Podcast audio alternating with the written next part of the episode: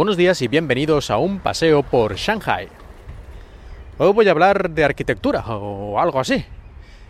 Y es que una de las cosas de las que me di cuenta cuando estuve buscando piso, que es un tema de que tendré que hablar más en futuros episodios, pues cuando fui por ahí, aquí en Shanghai, viendo diversas promociones inmobiliarias, me di cuenta de que muchas de ellas no tenían aceras. Es decir, aquí es muy típico que los edificios no se construyen, digamos, independientemente, sino aquí se construyen grandes promociones inmobiliarias. Alguna vez he puesto una foto en Twitter, en mi cuenta de arroba paseo Shanghai, donde os he mostrado mapas donde hay a lo mejor 50 edificios que forman parte de la misma promoción inmobiliaria y que se venden y se construyen más o menos al mismo tiempo.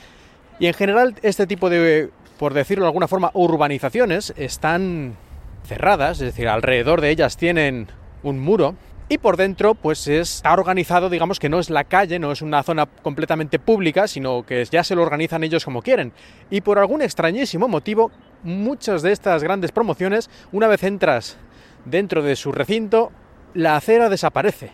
Y parece que esté todo diseñado para que tengas que ir con tu cochecito hasta el aparcamiento y luego subir a tu piso. Aquí tenemos a un tocando el, el timbre de la bicicleta porque sí. Ahí, ahí, dale duro, dale. Uy, ya se ha cansado el hombre.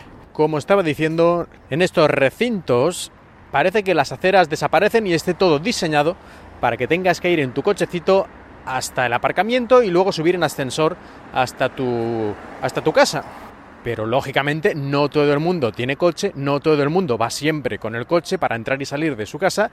Y en fin, que es completamente absurdo que no haya una acera, porque estás todo el rato entre que entras al recinto y llegas a la puerta ya de tu edificio para subir, tienes que ir todo el rato con cuatro ojos porque estás básicamente caminando por la carretera con todos los peligros que eso conlleva. En cualquier momento te vienen coches de un lado o del otro.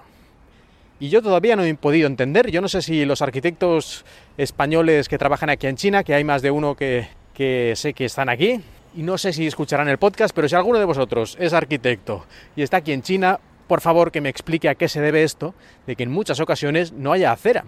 Es completamente absurdo. Yo lo considero un error de diseño garrafal, porque además no es que no haya espacio, o sea, sobra espacio y simplemente, pues como que no les viene a la mente poner una acera para poder llegar desde la puerta del recinto, de esta comunidad cerrada, hasta eh, la puerta del portal de tu edificio. Parece que eso no se les ocurrió ese día cuando estaban haciendo el plano. Y si fuera una vez, pues diría que, no sé, que es muy extraño pero que el arquitecto iba borracho o algo así. Pero cuando esto ya lo ves en un montón, no sé si en todos, pero yo diría que incluso la mayoría, es que he tenido yo muy mala suerte. Pero cuando yo lo ves en muchos lugares, aquí tiene que haber algún otro motivo, no sé si cultural o de tendencia o de moda o yo qué sé qué. Pero no tiene, desde mi punto de vista, ninguna lógica que no haya una acera normal y corriente para ir hasta el portal de tu casa y subir a tu piso. Y hablando de estas comunidades cerradas, que aquí es lo más normal, todas las nuevas promociones inmobiliarias, yo diría que todas, o prácticamente son todas de este tipo, como decía al principio, y me llama la atención de por qué será eso. Supongo que, claro, la economía de escala, y ya que aquí todo es a lo grande, y con muchísima población y todo esto, pues ya que haces una, ¿para qué hacer una si puedes hacer 25? Y también supongo que tendrá que ver con la manera en que el gobierno vende la tierra a las constructoras, que lo harán parcelas grandes y bueno, ya que te venden una parcela grande, pues la construyes toda. No lo vas a hacer cada pisito independiente y de un arquitecto diferente y una construcción diferente, sino lo haces todo de una. Pues supongo que tendrá que ver con esas cosas.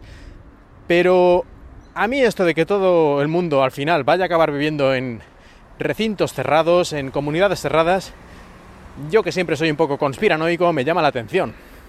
Y es que me pregunto, estos muros que hay alrededor, ¿son para que la gente no entre, digamos los ladrones, o para que la gente no salga?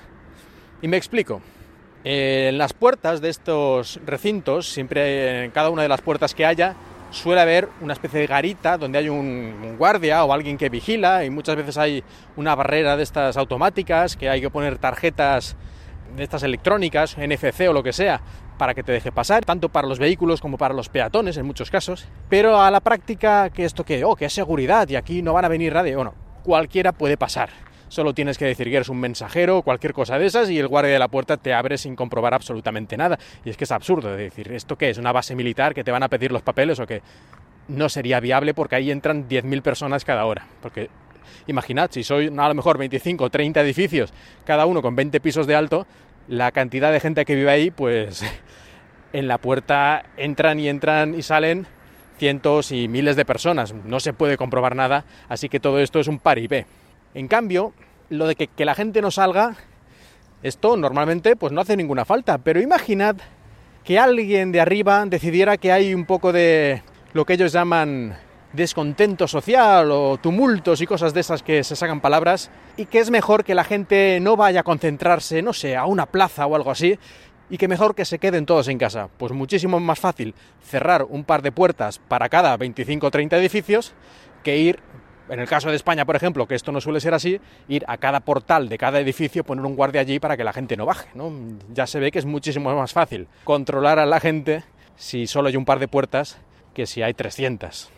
Así que esto es una más de mis teorías conspiranoicas pero lo que me sigue fastidiando más es lo de las aceras. Y es que no tiene ningún sentido. Como he dicho antes, arquitectos españoles que trabajáis en China, si me escucháis, decidme por qué. Y con esto terminamos el episodio de hoy. Muchas gracias por escucharme y espero que hayáis disfrutado de este paseo por Shanghai.